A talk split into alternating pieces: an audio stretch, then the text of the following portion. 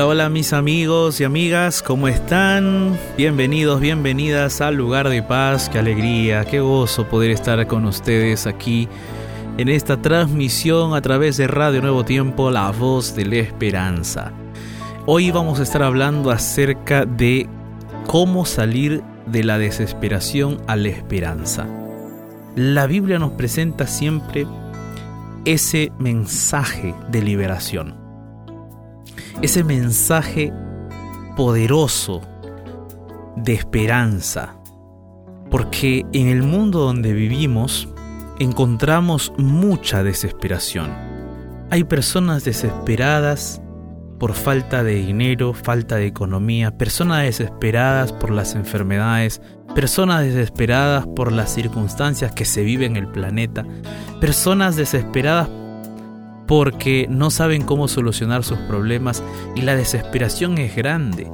Y se puede ver esa desesperación a través de, los medios de comunicación, las redes sociales, la televisión, a las radios también, ¿no? Y uno puede percibir esa desesperación. Y es posible que yo esté hablando en este momento para alguien que está desesperado, para alguien que está desesperada, no sabe qué hacer, no sabe para dónde ir. El día de hoy yo quiero hablarte acerca de cómo salir de la desesperación o la desesperanza a la esperanza. La palabra de Dios tiene siempre un mensaje especial para nosotros, porque la palabra de Dios es viva.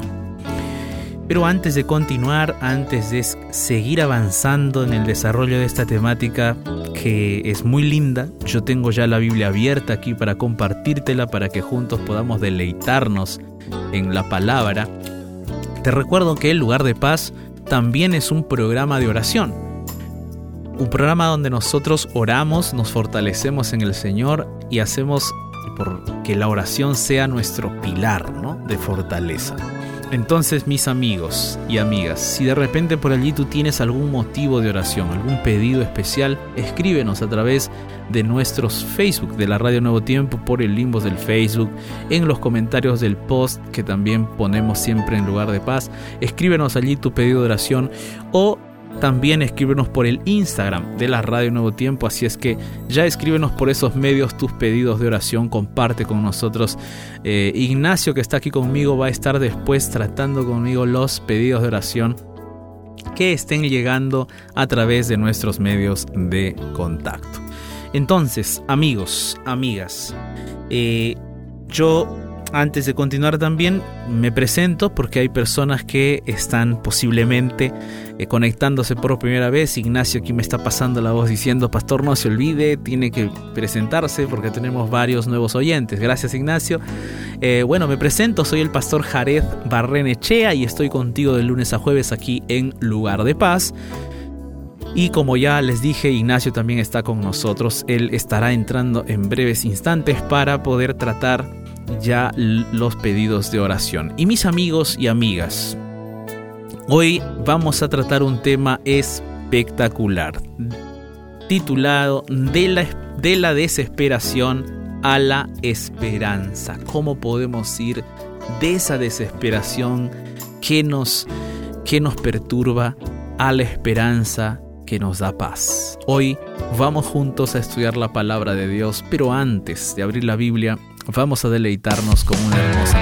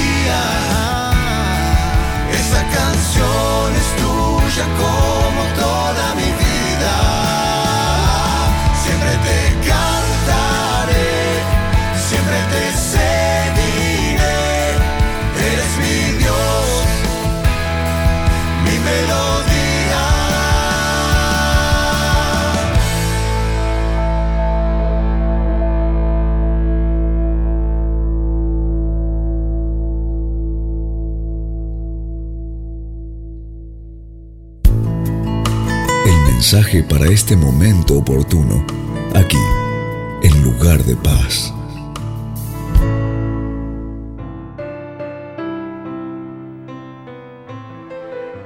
Qué maravillosa música que acabamos de escuchar, linda melodía, inspiradora, llegó a mi corazón.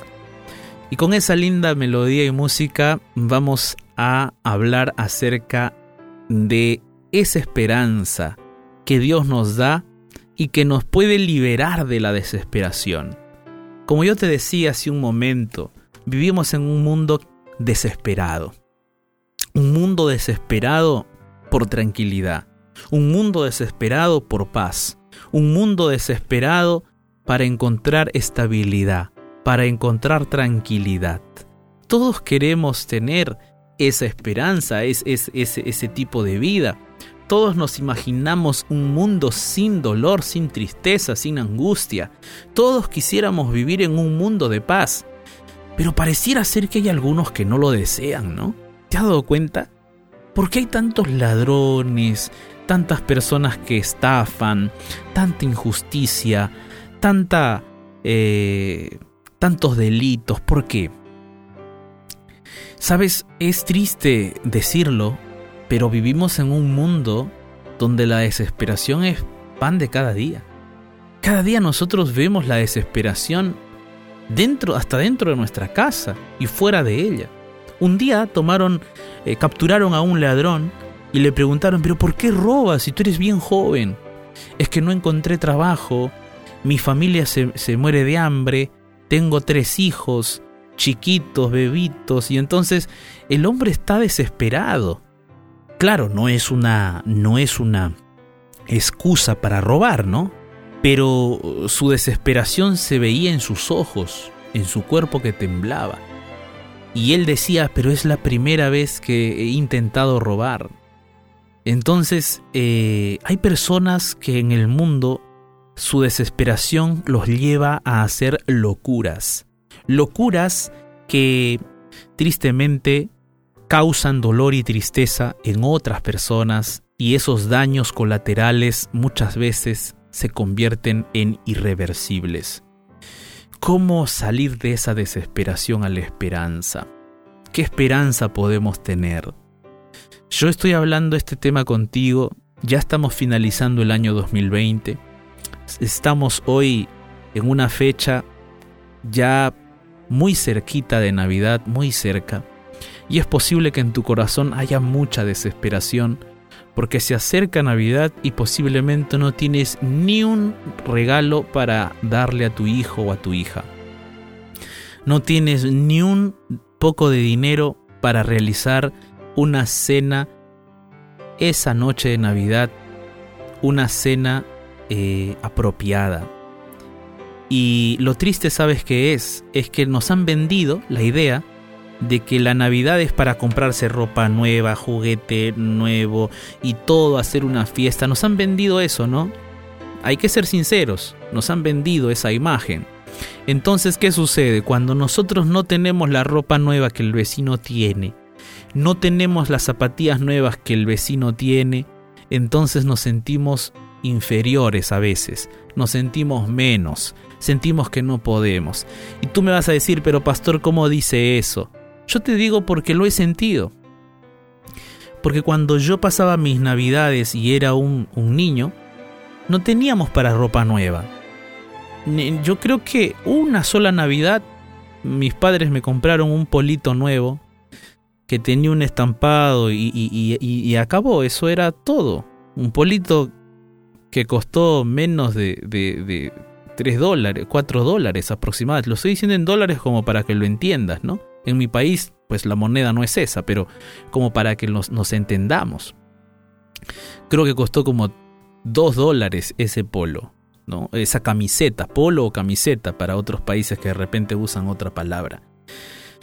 Y bueno, pero no había zapatillas, no había pantalón, no había juguete, no había eh, eh, esas, esas, esas cosas. Entonces, uno como ser humano siente eso y no podemos ocultarlo. De repente te enmascaras, pero esa es la verdad. Tenemos esos sentimientos cuando se acercan estas fechas y no tenemos el dinero, los recursos económicos y entramos en desesperación.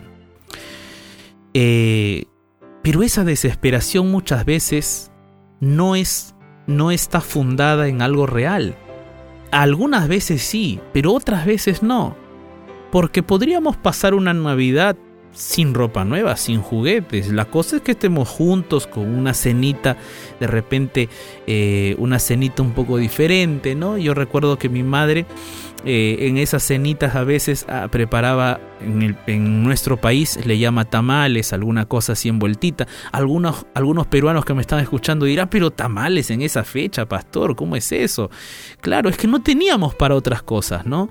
A veces por allí mamá de repente un pedacito de pollo que sobraba lo hacía alguna cosa y ya, ¿no? Pero otros que tenían dinero comían otras cosas, comían pavo y tantas cosas que así se comen, ¿no? En algunas casas.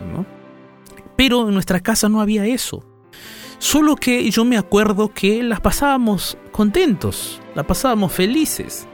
Yo creo que mis padres intentaban hacer de que esa fecha, hacían el esfuerzo, ¿no? De que esa fecha sea una fecha especial en sus posibilidades, lo hacían especial para nosotros, para todos, lo hacían especial. Pero hay muchas personas que de repente se dejan llevar por sus emociones, y circunstancias y entramos en desesperación. Pero no solamente en esas fechas, sino de repente hay desesperación porque todo este año has cargado tantas situaciones en tu vida, tantas circunstancias, tantos momentos difíciles que ya tú has llegado a un límite de soportar y no sabes cómo liberarte de esa desesperación que está en tu corazón. Pero la Biblia nunca te deja sin respuestas y la Biblia siempre te da esperanza. Pero la Biblia no te da una esperanza ilusoria. La Biblia no te da una esperanza basada solamente en conceptos, en ideas. La Biblia no te da una esperanza basada solamente en sentimientos y emociones. No. La Biblia te da una esperanza viva. Exactamente, así como lo escuchas. La Biblia te da una esperanza viva. No es utopía, es realidad. No es algo atemporal, es temporal. No es algo ahistórico, sin historia, no. La esperanza de la Biblia es una esperanza histórica, real, evidente, plausible. Es una esperanza que deleite el corazón. Y es una esperanza viva. Yo quiero comenzar contigo la lectura del texto bíblico que tengo hoy para ti. Primera de Pedro capítulo 1, versículo 3 y vamos a leer del versículo 3 en adelante. Mira, mira lo que dice allí el versículo 3 del capítulo 1 de la primera epístola de Pedro. Dice, bendito el Dios y Padre de nuestro Señor Jesucristo, que según su grande misericordia nos hizo renacer para una esperanza viva por la resurrección de Jesucristo de los muertos. Mira, qué maravilloso, qué maravilloso texto bíblico. En primer lugar, allí la esperanza no está en nuestra propia justicia, no está en nosotros la esperanza. La esperanza no está en nosotros porque allí se está hablando acerca de una esperanza viva. Y esta esperanza viva a la cual Dios nos hizo renacer no está en nosotros, no está en nuestra propia justicia, sino está en Jesucristo. Es esta esperanza maravillosa que está basada en la justicia de Jesucristo y en la persona de Jesucristo, por eso es una esperanza viva. Por eso no es una esperanza ilusoria, no es una esperanza pasajera, no es una esperanza basada en sentimientos y emociones, no, es una esperanza viva que no está basada en nosotros, felizmente que no está basada en nosotros, felizmente que no está basada en nuestras emociones, sentimientos, en nuestros actos de justicia, felizmente que no, sino que está basada en el mismo Jesucristo.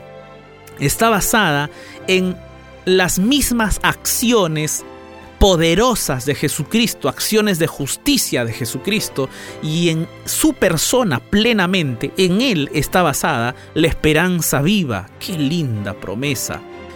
Esa es la esperanza viva que Dios tiene para el mundo en un mundo convulsionado de angustia, de dolor, en un mundo de oscuridad, de tristeza, de temores, en un mundo donde parece que nunca más va a haber solución, salida para la economía, para la política, para las para todas las cosas que eh, las cosas sociales que necesita el ser humano para vivir, en un mundo donde parece ser que las cosas van de mal en peor, en ese contexto Dios te dice, mira hijo, mira hija, yo soy tu esperanza viva. No es ningún político, no es ningún acto, eh, un cambio social, no, no, no. Todas esas cosas posiblemente van a empeorar, van a mejorar un poquito, no lo sabemos. Concéntrate y enfócate en tu esperanza viva, porque la esperanza viva te va a arrancar de las tinieblas, porque la esperanza viva te va a sacar de esa situación difícil. La esperanza viva va a sustentarte, va a cuidarte, va a protegerte, va a guiarte, va a conducirte. Y esa es la esperanza viva. Para esa esperanza viva Dios nos hizo renacer. Nos hizo renacer por medio de la de la muerte y la resurrección de Jesucristo también. Por eso nuestra esperanza es plenamente viva, porque Cristo no solo murió, también resucitó. Y cuando Él resucitó, tú y yo también resucitamos por la fe. Porque aquel que acepta a Jesús no solo acepta a Jesús en su muerte, también acepta a Jesús en su resurrección. Es por eso que aquel que acepta a Jesús se crucifica con Cristo, pero a la vez también resucita con Cristo a una nueva vida. Maravillosa promesa de Cristo, maravillosa promesa de Dios. Pero no solo eso, esta esperanza, esta esperanza está basada en la misericordia de Dios. Y eso es maravilloso, ¿sabes por qué? Porque tú y yo no merecemos esa esperanza. Nosotros somos pecadores, hay que ser sinceros, reconozcamos nuestra condición. Solo que esta esperanza Dios nos la da por misericordia. Porque Él no desea ver a sus hijos sufrir. Él no desea ver a sus hijos llorar. Él no desea ver a sus hijos viviendo en la miseria, en el pecado, en el dolor para siempre. No, no, no. Para eso vino Jesucristo, para ponerle fecha de caducidad al pecado de este mundo, para ponerle fecha de caducidad a las acciones del diablo y Satanás, para sentenciar a Satanás y a su mundo de pecado, Para eso vino Jesucristo, para que nosotros, por encima de las tinieblas, veamos la luz gloriosa de Jesucristo volviendo por segunda vez. Esa es la esperanza viva, esa es la esperanza que nortea nuestro rumbo. Gloria a Dios por eso, qué lindo. Pero no solo eso dice el texto. Mira lo que dice el versículo 4. Esta esperanza viva. Para esta esperanza viva Dios nos hizo renacer, ¿cierto? Una esperanza, una esperanza maravillosa. Pero mira lo que dice el versículo 4, completando esa idea.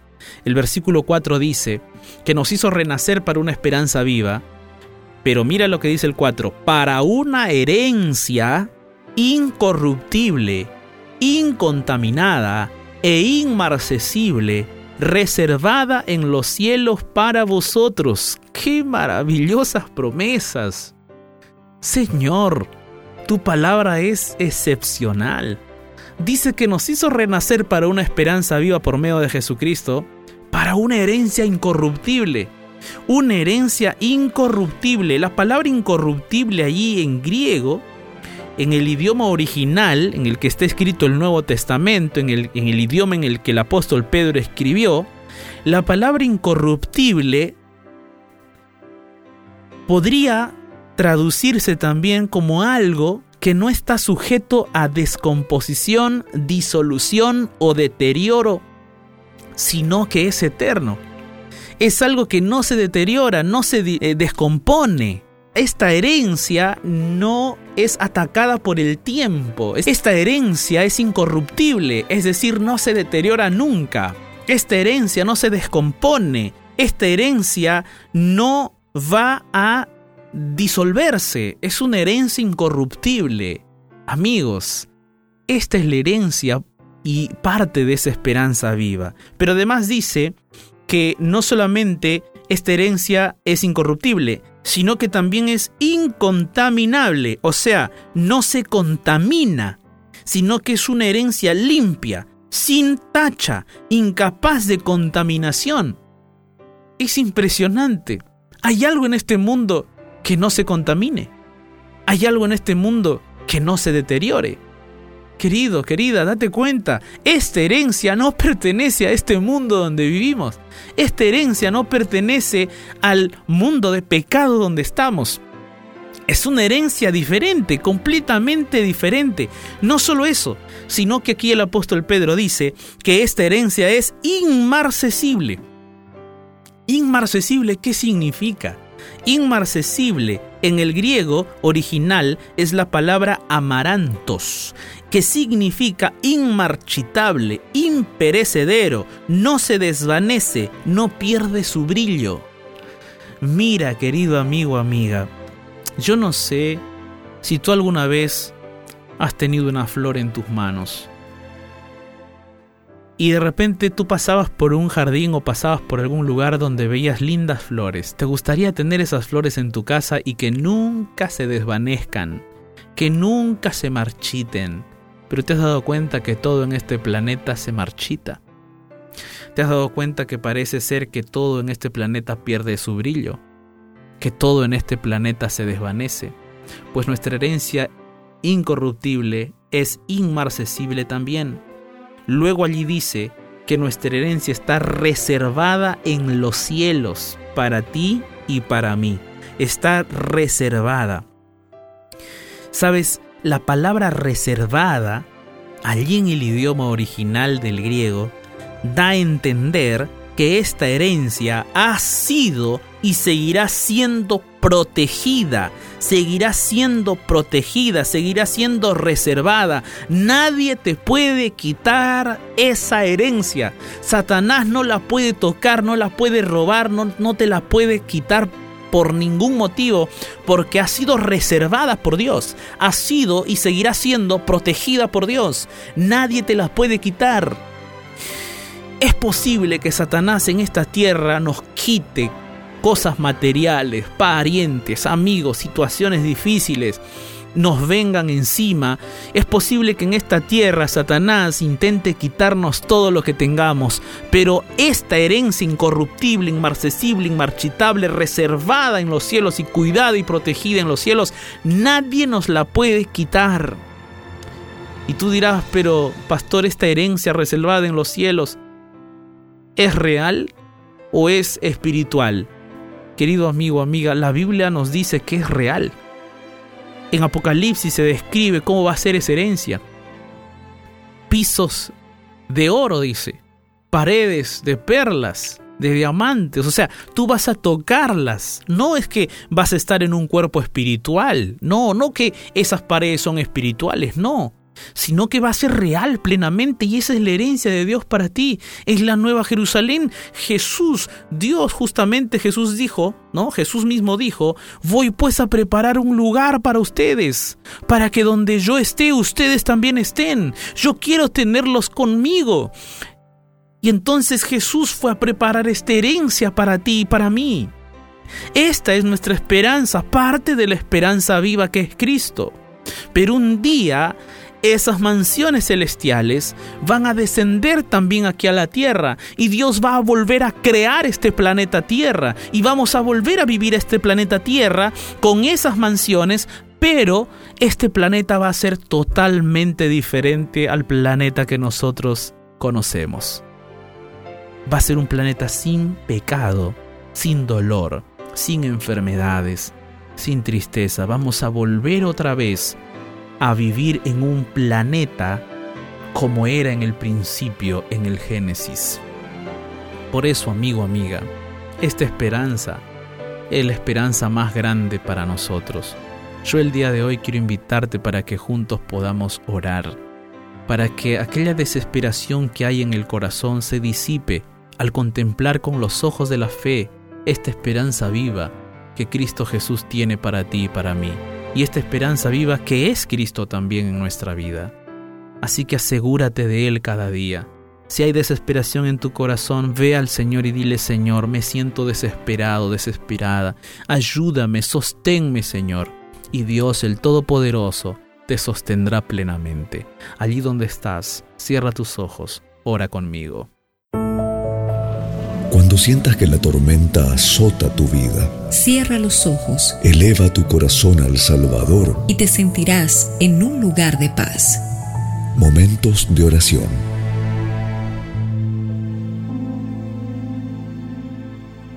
Bendito Dios Todopoderoso, gracias por tu palabra. Tu palabra es maravillosa, tu palabra es excepcional. Bendito Padre, Ayúdanos a mantener nuestros ojos en la esperanza viva que es Jesús y en aquella herencia inmarchitable, inmarcesible, incorruptible, reservada en los cielos para nosotros. Ayúdanos, Señor, a aferrarnos de ti en nuestros momentos de desesperación. Quita de nosotros esta desesperación total que nos agobia. Limpia nuestro corazón. Ayúdanos a, a estar cada día cerca de ti Gracias Padre por tus promesas, en el nombre de Jesús. Amén. La alabanza es la expresión jubilosa y exaltante de amor a Dios. En lugar de paz, escuchemos este mensaje musical.